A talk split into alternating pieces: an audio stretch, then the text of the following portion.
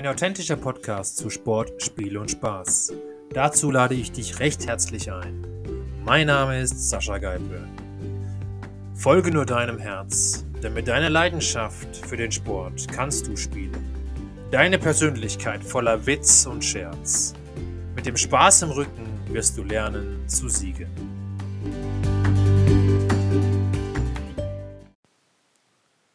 Hallo zur heutigen Folge. Heute geht es mal um das Thema die Geschichte des Snowboardens. Also wie kam es überhaupt dazu, dass das Snowboarden so groß geworden ist? Und damit fange ich mal an mit der Faszination, die ein paar hartnäckige Wintersportler hatten und die die Idee hatten, das Surfen auf die Berge zu bringen. Das Ganze gibt es dann in vielen unterschiedlichen Ausprägungsformen. Also sei es das Freestyle, das Freeride, das Carven und so weiter. Und dabei war immer das Gefühl, was man haben wollte dabei, man will einfach mal loslassen können, man will sich schwerelos fühlen, die Grenzen der Physik austesten.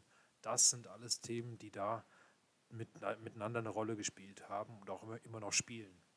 Und dann natürlich das große, die Symbiose aus, der, aus dem Sport und der Natur, die mit, dem, mit, den, mit der Natur sozusagen eins zu werden. Das ist das, was die Faszination auch noch mit ausmacht.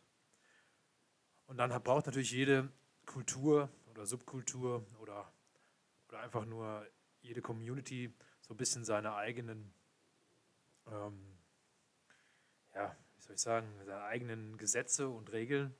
Und naja, beim Snowboarden fing es halt mal so an, dass es knallbunte Klamotten gab, die viel zu groß waren. Äh, und, und heute sind sie dann teilweise viel zu eng. Ja, und und damit dann halt in Funparks rumhängen zu können. Also heute gibt es im Prinzip die Vielfalt von allem. Das heißt, es gibt, also viel, es gibt viel zu weit, es gibt ähm, viel zu eng und es gibt auch sozusagen die normalen, normalen Schnitte. das nächste, was es dann gegeben hat, ähm, ja, ist es dann natürlich diese Leidenschaft mit einem Hardboot zu verbinden. Das heißt, wirklich auf der Kante bis zum Limit zu gehen, sich tief in den Schnee einzugraben und die Schneedecke zu durchbrechen. Ähm, das ist natürlich auch eine, eine Freude, die da entsteht, weil ich da an die physikalischen Grenzen komme. Und jetzt ist noch eine Sache wichtig, finde ich für mich, und zwar ist es immer noch die Freude an der Sportart, die uns allen den Spaß und den Adrenalin schenkt und die uns dann mit einem breiten Grinsen im Gesicht rumlaufen lässt. Also das ist doch das, warum wir alle mal angefangen haben, irgendwann Snowboard zu fahren. Und jetzt kann man sich vielleicht mal die Frage stellen, worum geht es eigentlich beim Snowboarden? Naja, denken wir mal aber ein bisschen was anderes. Zum Beispiel in erster Linie oder die erste Linie nehmen am Morgen eines Neuschneetages, sich frei am Berg zu bewegen oder einen neuen Trick zu stehen über einen großen Kicker. Alles das sind Arten des Ausdrucks von einem selbst, die ich mir selbst auch geben kann und selbst leben kann. Und das ist doch einfach ein riesen Mehrwert, den wir da haben. Und der Fazit daraus ist doch einfach das, dass wir dadurch mehr Lebensqualität durch Snowboarden erreichen. Warum? Naja, weil wir unsere Leidenschaft ausleben können, die Natur genießen können und einfach geniale Tage im Schnee verbringen können. So, jetzt noch möchte ich gerne einen kleinen Rückblick mal starten, wie das überhaupt alles entstanden ist. Heißt auch wirklich mit, mit Daten und, äh, und Zahlen und Fakten hinterlegen. Einfach, dass ihr auch ein bisschen wisst, wie das Ganze so ein bisschen entstanden ist. Also das erste überhaupt, was man sozusagen Snowboard nennen könnte, ist genau 1900 entstanden. Das, das hieß der Monogleiter. Es wurde erfunden vom Tony Lenhardt. Das war, es war ein Österreicher. Hat sich aber leider nie so richtig durchgesetzt. Das, der nächste Versuch war dann 1929 von Jack Burkett, äh, der aus einer Sperrholzplatte, Wäscheleinen und, und Reizzügeln eine Art rutschendes Brett baute. Wie, wie, so, so, wie wir es kennen, die Snowboards kamen so bitte Mitte der 60er Jahre ähm, auf. Und zwar von Sherman Poppen, der zwei Kinderski zusammenbaute und das seiner Tochter schenkte. 1965 ging auch dann die erste Serienfertigung in, in Serie. Und zwar ging genau dieser eben Sherman Poppen zu einem Bowlingkugelhersteller und ähm, ließ dort einen Snurfer bauen, also ein Snow Surfer mit einer Leine an der Nose. Äh, ähm, und das, wurde, das Ganze wurde dann in Spielzeugläden verkauft. Also wirklich, kann man sich vorstellen, es war einfach nur ein Brett, leicht aufgebogen vorne und dann gab es eine, eine Leine, an der man sich festhalten konnte. Es gab also keine Bindung oder sowas. Es war einfach nur ein Brett und damit konnte man dann sozusagen im Schnee surfen. Das, deswegen auch das, das Wort Snurfer. Anfang der 70er äh, begann dann der Surfer Dimitri Milovic äh, Snowboards nach dem Vorbild von Surfbrettern zu bauen oder von kleinen Surfbrettern zu bauen. Das Ganze war dann integriert und da wurden dann ähm, Stahlkanten schon verbaut. Und ähm, ja, Jack Burton entwickelte praktisch diesen Snurfer, den es da gab, äh, in den 1965 Jahren weiter und begann dort integrierte Fußschlaufen und Aluminiumfinnen an den Brettern zu verbauen. Und 1977, eben genau dieser genannte Jack Burton, gründete dann Burton. Und nur ganz nebenbei am Rande, die, Inst die, die Europazentrale in Innsbruck wurde 1985 gegründet. Also nur mal so, als ein, um das Ganze ein bisschen einzuordnen. Also, aber parallel zu dem Jack Burton 1977 gab es noch einen, Skate, einen Skateboard-Profi, und zwar der Tom Sims, der auch begann, ähm, Snowboards zu produzieren. Ähm, ja, 1963 baute, baute genau dieser genannte Tom Sims schon als Achtjähriger, also, also Entschuldigung, nicht als Achtjähriger, sondern als Achtklässler, seine ersten Skiboards in einem Schulprojekt. Sims verwendete im Gegensatz zu dem Snurfer-Vorbau von Jack Burton, der verwendete, verwendete schon verleimte Holzschichten. Das tat zu dem Zeitpunkt Jack Burton noch nicht. Und ein weiteres Problem, was es natürlich da gab zu dieser Zeit, war, dass die Snowboards in den Skigebieten überhaupt nicht zugelassen waren. Man durfte die Pisten nicht benutzen und es ist dann so gewesen, dass die Leute nachts die Skipisten hochgelaufen sind, um eben nachts dann auf das Snowboard zu stehen und nachts dann die Berge runterzufahren. Auch eine ganz spannende Geschichte eigentlich. Ja, und später wurden dann die Techniken aus dem Skibau mitverwendet und 1984 bauten dann das europäische Unternehmen wie Huga Buga Bretter mit asymmetrischen Taillierungen. 1982 wurde dann die ersten nationalen Snowsurfing-Meisterschaften ausgetragen und die bestanden aus Slalom und Abfahrt. Das Ganze wurde das erste Mal ausgetragen in Vermont, eben in dem Sitz, wo Jack Burton seine Firma gegründet hatte. 1985 wurde dann der Softboot entwickelt. Der löste die bis dahin verwendeten Moonboots oder Wanderstiefel eben ab. Also es ist kein Witz. Sie sind bis 1985 oder 1984 ähm, mit Moonboots und Wanderstiefeln Snowboard gefahren. Das kann man sich, glaube ich, heute kaum noch vorstellen, aber bis 1985 war das so. 1988 fanden dann die ersten drei Weltmeisterschaften statt. Und erst ab diesem Zeitpunkt wurden dann auch die Snowboards offiziell in den Skigebieten zugelassen und waren sozusagen ein offizieller Begleiter der Skifahrer und wurde dann zum, zu einem Massensport. Und danach gab es dann relativ rasante Entwicklungen. Und zwar ist es ja dann so, dass es dann heute, dann wurden Dinge ausprobiert, wie zum Beispiel Plattenbindungen, Step-In-Systeme, Hardboot. Also ein Hardboot sieht ein bisschen so aus wie ein Skischuh, hat aber ein bisschen einen anderen Flex. Da werde ich dann irgendwann mal auf das Thema Material drauf eingehen. Ähm, dann gab es auch Step-In-Bindungen ähm, für Softboots. Es gibt verschiedene Brettervarianten bis heute, eingefangen vom Camber, also vom Vorspannungsbrett, über Rocker. Und dann gibt es einen S- und V-Rocker. Dann gibt es einen progressiven Sidecut, Twin-Tip, Swallowtail und so weiter. Also da nochmal so einen kleinen Ausblick, was es alles für Bauarten von Brettern gibt. Ähm, auch da werde ich sicher bei dem, bei dem Materialthema noch mal ein bisschen näher drauf eingehen. Auch dort werde ich nicht auf alle Varianten eingehen, das kann ich euch auch, auch schon versprechen, weil das würde äh, definitiv den Rahmen sprengen. Außerdem bin ich mir auch nicht sicher, ob ich überhaupt alle rausfinden würde. Aber ich würde auf jeden Fall auf die, auf die gängigsten werde ich auf jeden Fall eingehen. Und ja, 1998 wurde dann das Snowboarden zum ersten Mal olympisch und zwar mit den Disziplinen Riesenslalom und Halfpipe. Und jetzt noch vielleicht ein kleiner Exkurs von mir, was es auch in den, vor allem in den 90er Jahren dann zum Beispiel gab. Es gab ja damals auch schon zwei Profiverbände, das war einmal die ISF und die FIS. Und die haben schon immer in Konkurrenz gestanden. Die ISF ging dann aber irgendwann pleite.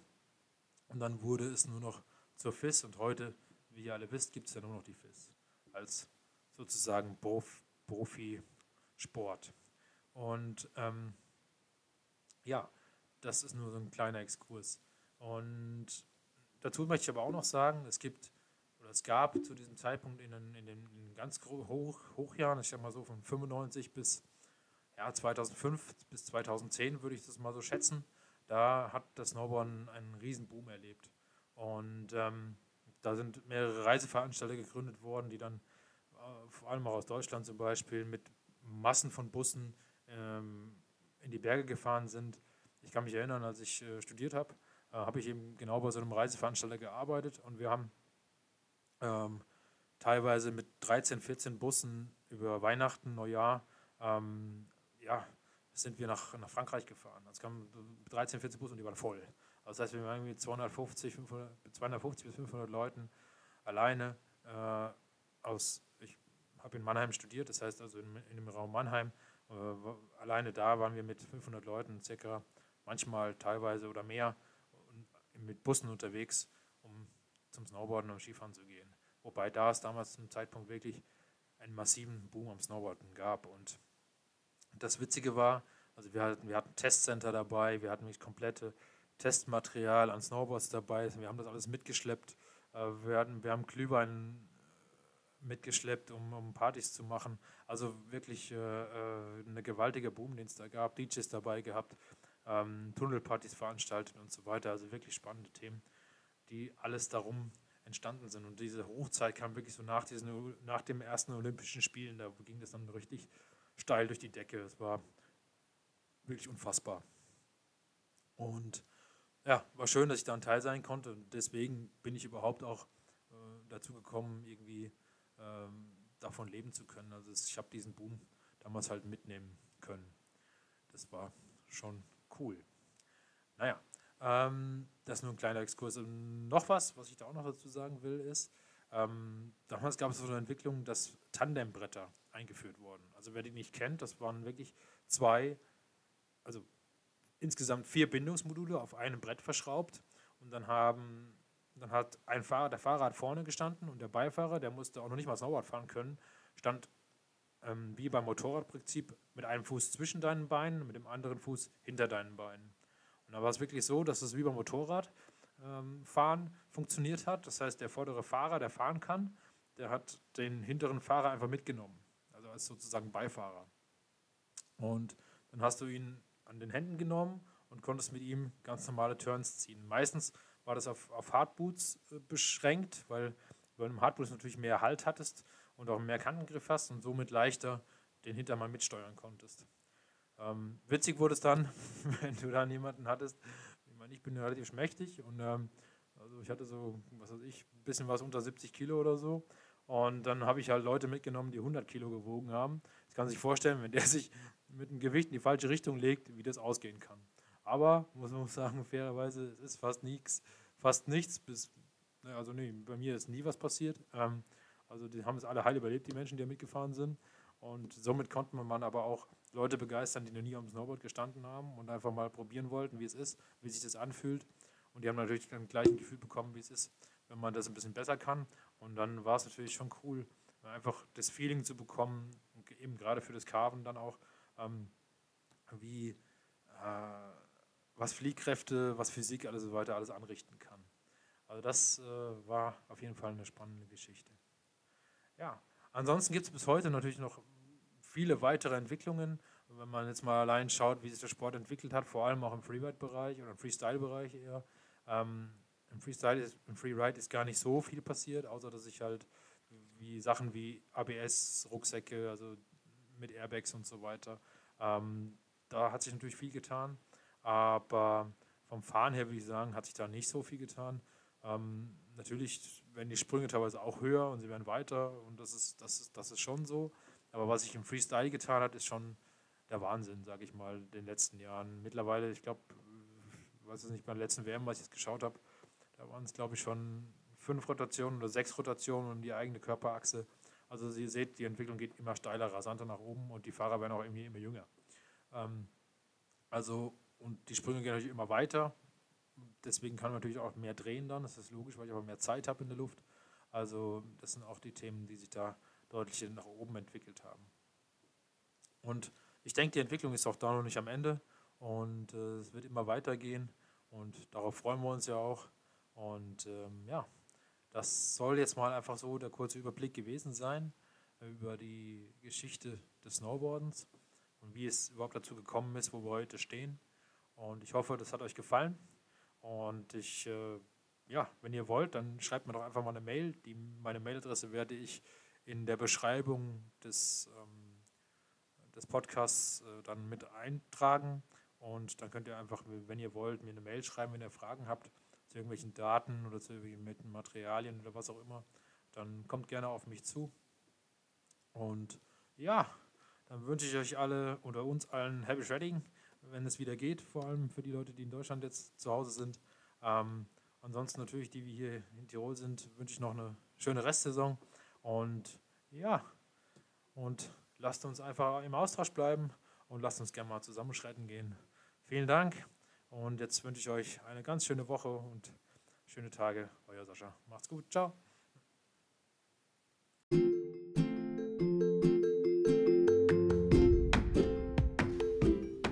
Sport spielt Spaß, der Sascha Geipel Podcast. Ihr findet mich auf Xing, LinkedIn und Twitter.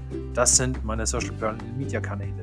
Ihr könnt mich gerne anschreiben und mir Nachrichten hinterlassen, sodass wir im regen Austausch sein können. Spüre deine Leidenschaft. Lass dich ankommen im Hier und Jetzt. Fühle deine Sportbereitschaft, bis du dich hingibst dem Spiel und Spaß bis zuletzt.